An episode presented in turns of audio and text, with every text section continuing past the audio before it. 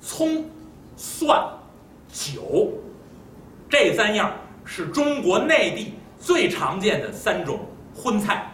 那然后有人说吃素，那然后呃如何如何吃荤如何如何，以为那个吃荤是吃肉食，不是。荤者臭菜也。中国字是很高明的，那个荤字是草字头，所以荤素的荤是指有味道的植物。那佛经里面叫五辛，也叫五荤。那那么这五种里面，中国人最常见的就是葱蒜韭菜。然后有人还较真儿说，这个还有因为一般人提到说，哎呀，你们吃吃素食是不是连葱姜蒜都不吃？不是，有姜，姜是可以吃的，那姜也是有辛辣味道，但它不反味儿。那蒜葱我不都不用说了，韭菜更不用说了。那早上挤公共汽车的时候，谁要吃韭菜馅饺子 或者韭菜馅包子、韭菜馅馅馅饼，这一公共汽车的人都得骂他。那还有吃那个大葱馅猪肉大葱的包子，那这这多吓人，自己吃着还挺美。啊，您知道，尤其坐地铁密闭式车厢。有人买二两猪肉大葱的包子，在车厢里这么一吃，嚯！啊，这就够了啊！所以这几样东西您都熟悉。再有两样，这两样呢，大概中国内地啊不常见，东南亚一带可能比较多，所以佛经里面特别提到它。一个叫蟹豸，一个叫星渠。这两种呢，您要研究植物的话，您自己回家研究去，它好有有学名。反反正也是葱蒜类的东西，就吃完了也反味儿的。除了反味儿之外，再有这五种东西吃完了以后，佛经里面《楞严经》里面提到过，这五种东西吃完了生吃，这个生吃啊，容易产生味道之外，啊，还容易产生。嗔恨之心，就容易生气，容易气性大。那再有呢，熟食助淫，这我就不用解释了，诸位都是高材生，你们都听得明白。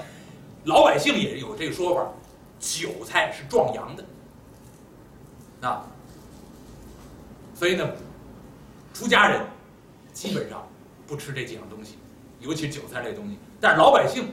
而且有些现在的那个餐馆里面卖饺子、包子之类的，比如说您到那个那个最著名的某某包子铺啊，呃，习大大在那儿吃过的，你，到那儿买素包子，他这素包子里面什么呢？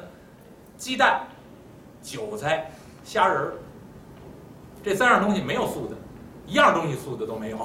那鸡蛋算血腥类的东西，那那然后虾仁儿。也是血腥类的东西，这不能吃。韭菜算荤，不能吃。所以如果说严格素食的话，这三样东东西都不能算素。那因为但是我们家里人包饺子，什么？今天我我我过年的时候，我跟我妈说，过年我吃素饺子。我妈说行行行行行，鸡蛋、韭韭菜、虾皮儿，这一样东西都没素的。所以最后我说您甭管了，我自己来。啊，这个茴香切碎了，豆腐抓碎了，然后。那个木耳剁碎了啊，然后和在一块儿，这算素，这可以吃啊。那韭菜、虾皮儿、鸡蛋你都不能吃啊。那么这个荤是五种，五荤，您记住了哈。如果您要想到给，比如说您家里面接待出家人到您家里面了，给您您要准备素食的话，不用搁葱、蒜、韭菜啊。如果您家里能找到蟹至星渠，也想着别搁就完了。那，这两样东西其实不大容易见到啊。那么。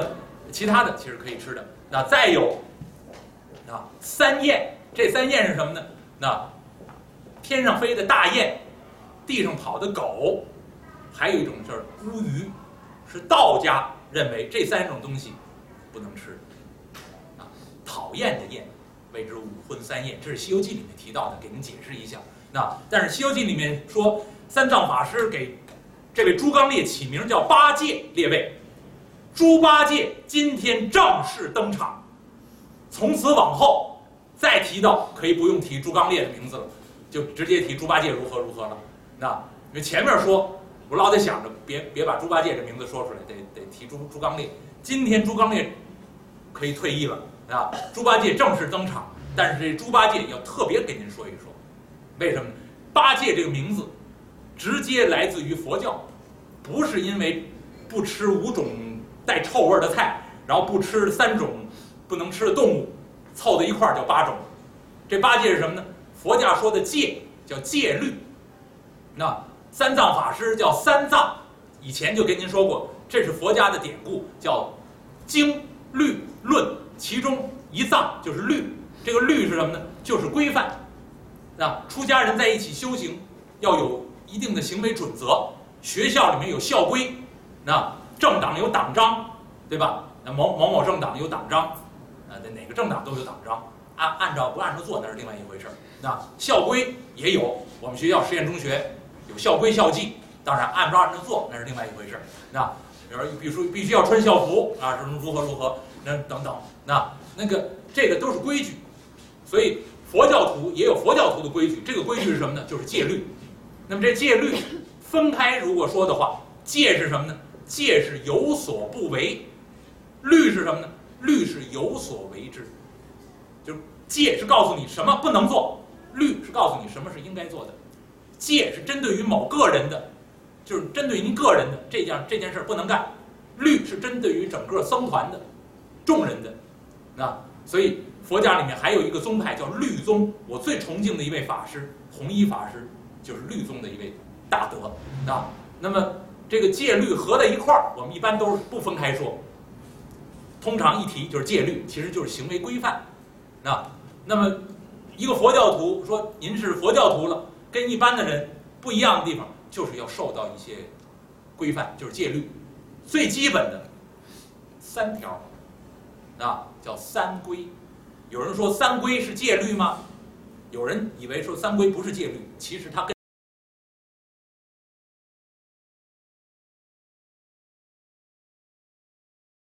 戒律差不多，也应该算作戒律，就是一个一个。”佛弟子，比如说我，鄙人是佛弟子，那皈依了，那个皈依是什么？就是三皈。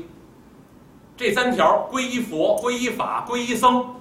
同时下面还配一句话：皈依佛，不皈依外道邪魔。这不就是戒律吗？就告诉您，皈依佛祖了，就不要再皈依其他的了。那那么皈依法，不皈依外教典籍；那皈依僧，不皈依外教邪众。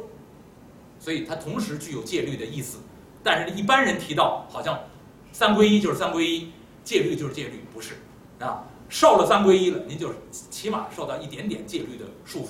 那然后之后再有几条最基本的戒律，就是所谓的五戒。这五条，那就是一个佛教徒说皈依了就完事儿了没有？您刚进门儿啊，皈依三宝了而已，下一步您就应该。求进步啊，就要考高级的那个等级了，就要求五戒。但是鄙人很惭愧啊，鄙人很惭愧，我皈依这么多年，师傅永远不给我说五戒，为什么？怕犯戒。那这个怕破戒，就是受了戒，这个因为现在这这两天有一个明星啊的消息，在网上传的很多，然后有人说这个这个是如何如何如何。有些基本常识啊，对于普通大众来说太欠缺。受戒是一回事儿，守戒是一回事儿，破戒是一回事儿，舍戒是一回事儿。我受了戒，我可以舍戒。那那个取明星的那位，所谓的仁波切，可以舍戒，舍弃自己的出家戒律，变成俗家弟子。但仍然可以叫仁波切，为什么呢？佛教里面有位大居士叫维摩诘，王维的那个名字就来自于他，他就是按照藏传佛教的话说，维摩诘就是仁波切，但是他有妻室，有财产，那家资巨富，辩才无碍，深通佛法，就叫人中之宝。可是汉地的老百姓呢，给翻译一个很俗的名字叫活佛。就是老百姓一提到活佛，就一定是出家人，大错特错。维摩诘就是活佛，就是仁波切，就是人中之宝，但是他是在家居士，啊，那么出了家了，照样可以舍弃出家的戒律，叫舍戒。受了这条戒了，我可以舍弃掉这条戒律，叫舍戒。这个没事，这个你你将来忏悔一下，将来再受还可以。但是破戒，那是很大的罪犯罪过了。所以呢，师傅很慈悲，好多年了不肯给我受戒，怕你守不住，就这意思。你受了，然后没守住，还破了，那就那罪过很大了。所以呢，到现在也没给我受。但是呢，鄙人呢，很很很希望，我一直在祈祷，早日成就受五戒的因缘。那，那么这五戒，以前说书的时候也给您解释过，杀、盗、淫、妄、酒，其实好多宗教都有这个这几条基本戒律：不杀生、不偷盗、不说瞎话，如何如何啊，不邪淫。但是这酒是比较特别的。啊，天主教不不戒酒的，因为鄙人不信天主教。耶稣那基督教好像也不戒酒。那孔孔子也不戒酒。啊这个当然孔子那个儒家这不算教。那道家戒酒吗？不太清楚了。那但是很多宗教都不戒酒，但是唯独佛教是戒酒的。那前面这四条戒律是根本戒律，那个酒那特别要求。为什么呢？这个你喝了酒之后，容易引发前面这四条戒，就是你容易犯前面这四条戒，会让你神志不清。所以呢，佛教徒呢，尤其是出家的佛教徒，特别严格要求要守这九戒。但是《西游记》里面就必须给您说了，这是小说，《西游记》老说此乃素酒，可以吃的。那然后孙悟空、猪八戒也说我们吃斋吃素，然后但是酒可以吃，但是不是。如果你出了家了，做了。出家人了，九戒是一定要守。那那么在家的佛弟子可以不守九戒。那这五条戒律你可以单独守。那师傅传五戒的时候，你这条戒守不住，你就不不受，啊不接受。那那那可以可以单独受。你说我我今天就受不杀生这条戒，可以一条一条的受可以，或者一起受也可以。那那么这个这五条戒合在一块儿，杀生这个一般人。都能做到，啊，我说的那个最严重的那个犯戒啊，就是杀人，啊，就是以人为主的这个这个众生，一般人不会做到。但是拍蚊子、杀苍蝇、杀虫子，这些很容易犯。但是呢，佛经里面戒律里面也提到过，佛祖曾经告诉佛弟子，如果你的那个洗浴的地方或者你的住处有了虫子，应该除掉。戒律里面是有的，但是佛祖最好告诉你什么呢？就在那个虫子没有生发之前，你最好就把能够生产虫子的那个因破掉，有窟窿赶紧堵上，潮湿赶紧晒一晒，不要让它产生虫子。但是产生虫子了，能危及您的性命的或者危及卫生的条件的，应该也要去除。但是不要那个怀着那种。我可把你拍死！我让你吸我的血，不要怀这样的心，那而且还要怀着呢，让他转世投胎以后不要再做虫子的心，那这样的心去去去做。那但是杀生，那一般不大容易做到。那主要是指杀这个呃杀人或者杀这个这些这些性命。那那么从杀生就引发出来一个，是不是一定要吃素？啊？那佛教里面没有规定说你守这个不杀生的戒就一定要吃素，那吃素是汉地佛教徒的很好的一个传统，当然我欢欢迎大家吃素，那但是和杀生那条戒律没关系。那再有一个就是偷盗啊，我的上师就跟我说过，我也跟观众说过好几遍了，就这偷盗，那个那个上师那时候跟我说，就这这个东西移了位置不是你的，但是你拿起来。放了放回去的时候换了位置，改变形状、改变颜色都算偷盗，离本处，多严格呀！所以做一个佛教徒不容易，那不是说到寺庙里面领个证盖个章，然后拿着证到到时候再逛游山游山逛水的时候看见寺庙，我我我是皈依，啊，免票。有很多人是为这个目的，啊，对吧？这是两回事。那那这个做一佛教徒是非常难的，就光这几条基本戒律就很难守，那。那这个这个杀盗就不用说了，淫在五戒里面叫不邪淫，因为受五戒的很多有很多是在家的佛弟子，他们有正常的夫妻生活，这个是允许的。